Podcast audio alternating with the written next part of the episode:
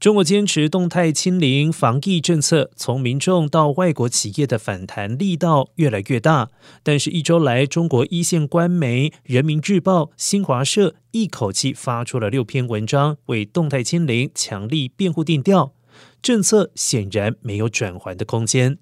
而其中一篇文章提到，中国是人口大国，一个非常小的发病率或者是死亡率，乘以十四亿多的人口基数。绝对数就会很大，只有做到动态清零，才能够消除疫情的隐患，避免大规模人群感染可能造成的医疗资源挤兑，防止大量老人或者是有基础疾病者等可能出现的死亡。而一手推动动态清零政策的中共总书记习近平，最近一次公开表态是在三月十七号的中共政治局常委会议上。当时他说要坚持科学精准、动态清零，尽快遏制疫情扩散蔓延势头。